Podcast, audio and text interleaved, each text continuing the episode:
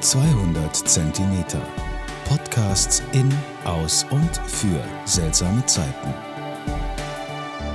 Hallo, liebe Zuhörerinnen und Zuhörer. Herzlich willkommen zu meinem 59. Podcastbeitrag zur Kulturgeschichte des Weins und der Pfalz. Mein heutiges Podcastziel ist die Fortsetzung und der Teil 2 einer mehrteiligen Reihe zu Burgrundwanderwegen in der Pfalz. Diesmal im Leininger Land. Diese Podcast-Serie gibt euch einen schönen Einblick in die Pfälzer Burgenlandschaft mit seinen über 500 Burgen, Ruinen und Klöstern. Wir erwandern heute die Burg Altleiningen und das Kloster St. Peter in Höningen. Für diesen elf Kilometer langen Rundwanderweg, für den ihr circa vier bis viereinhalb Stunden einplanen solltet, ist der Stadtpunkt der Wanderparkplatz zwischen Höningen und Altleiningen an der Kreisstraße 31. Kommt ihr von Grünstadt aus durch das Tal Richtung Altleiningen, führt uns die Straße nach dem Ortsteil Drahtzug etwa ein Kilometer danach links auf die K31 Richtung Höningen. Der Wanderparkplatz liegt dann auf der linken Seite und wird nach circa 1,5 Kilometer erreicht. Eine Wanderkarte mit dem Maßstab 1 zu 25.000, Naturpark Pfälzerwald Platz 2, möchte ich euch für diese Wanderung empfehlen. Der Rundweg führt uns zunächst zur Burg Altleiningen und später auf dem Rückweg nach Höningen zum Kloster St. Peter. Vom Parkplatz aus der Weg Richtung Norden immer durch das Tal dem weißen Punkt nach. Die Wanderwege 1 und 4 sind ebenfalls zunächst die richtigen Wegweiser. Nach circa 15 bis 20 Minuten, je nach Schrittgeschwindigkeit, erreicht ihr den Kesselbrunnen und einen Grenzstein. Das Besondere ist, dieser liegt mitten in einem kleinen Bach. Nun teilt sich der Weg. Ihr verlasst nun den breiten Wirtschaftsweg und geht nach links auf einen kleinen Pfad zur Kleinsägemühle. An der Mühle angekommen, geht es links an der Mühle vorbei. Nun überquert ihr den Bach. Ab nun folgt ihr dem rot-grünen, den grün-roten Balken nach Westen Richtung Kreisstraße. Nach einem kurzen Stück entlang eingezäunter Wiesen, vorbei nach rechts in einem Wald hinein und nach 100 Meter wieder rechts immer dem grün-roten Balken nach immer am Bach entlang bis zu einer kleinen Bank. Dort führt dann ein schmaler Pfad immer bergan bis Altleiningen. Aber wenn ihr auch dem Bachlauf folgt, kommt ihr ebenfalls äh, in den Ort Altleiningen. Bei den ersten Häusern des Orts geht's dann rechts auf die gekennzeichneten Gelbes Kreuz. Gelbes Kreuz, grüne rote Balken oder blauer Balken führen uns nun zu einem Platz in Altleiningen, an dem sich viele Wege kreuzen. Wir folgen dem Gelben Kreuz und erreichen die Hauptstraße von Altleiningen. Auf der rechten Seite am 20 Röhrenbrunnen unterhalb des Ehrenmals vorbei, immer dem Gelben Kreuz oder dem blauen Balken hoch zur Burg, unserem ersten Ziel nach. Oben angekommen, über die Zugangsbrücke, gelangt ihr in die Burg. Wenn ihr nun den Blick rechts auf den, in den Burggraben äh, werft, liegt dort unten ein Schwimmbad. Eine Burg mit Schwimmbad, sowas gibt es nur in der Pfalz. Die Burg Altleiningen ist die Stammburg der Grafen von Leiningen. Das Geschlecht von von Leiningen, welches heute noch im bayerischen Odenwald bei Arolsen beheimatet ist, waren die Besitzer vieler Burgen in der Pfalz. Die Burg wurden fast zeitnah zu dem Kloster Höningen zwischen 1100 und 1110 erbaut vermutlich von einem Grafen Emmich I. und seinem Sohn Emmich II. Zu dieser Zeit auch zum ersten Mal schriftlich in Mainz zum Erzbischof Adelbert I. schriftlich erwähnt, als Emego Comes de Linningen in einer Urkunde. Damit waren die Grafen gemeint von Leiningen, die alle Emmich und später Friedrich hießen und alle auf der Burg, die damals nur Leiningen hieß, regiert und lebten. Wie so viele Burgen wurde die Burg Altleiningen im Bauernkrieg 1525 niedergebrannt.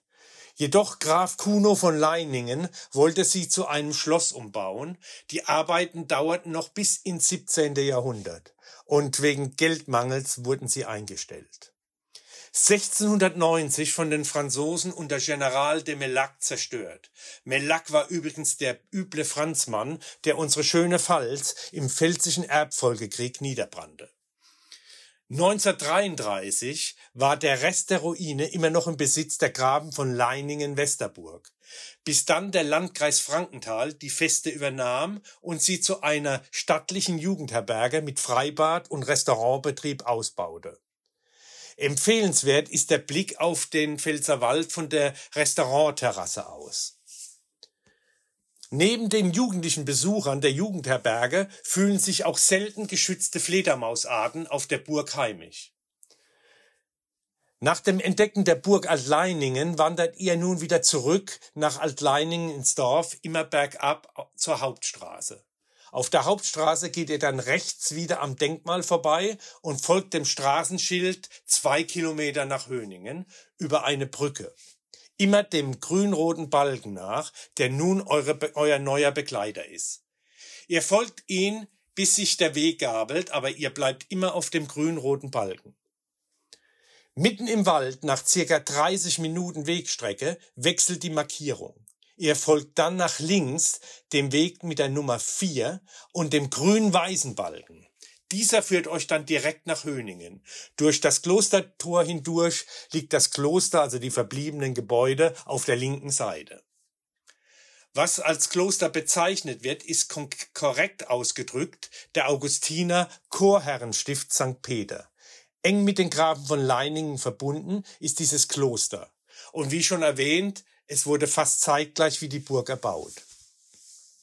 Die Klosterkirche wurde 1141 vom Bischof Buko von Worms zu Ehren der Heiligen Petrus, Paulus und Verena geweiht.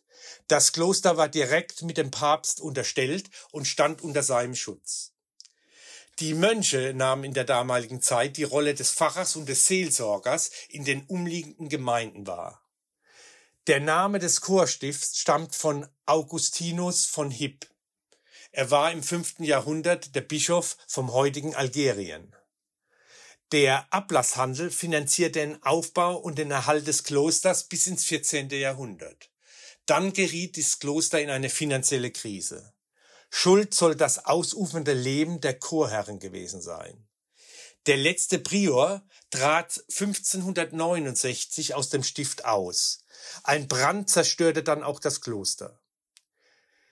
Wieder waren es die Grafen von Leiningen. Der Graf Philipp baute es wieder auf und gründete eine Lateinschule, die von 1537 bis 1630 existierte.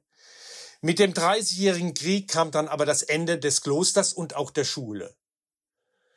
Ja, das so viel zum Kloster Höningen.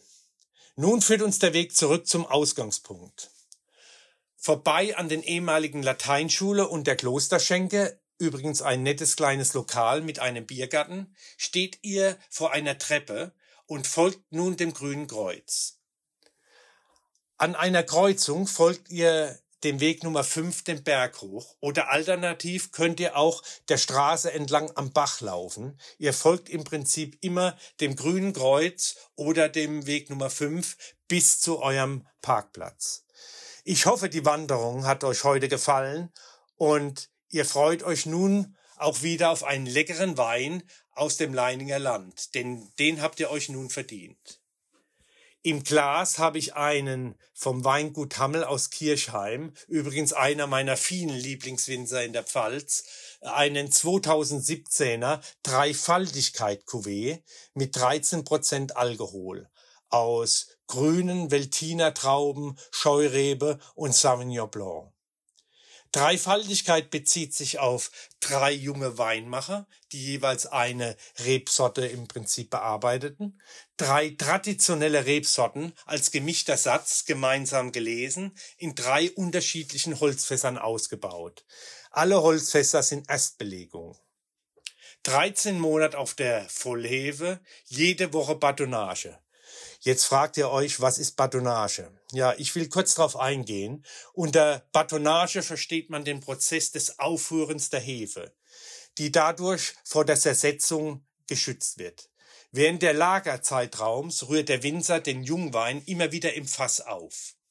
So viel zu Batonnage.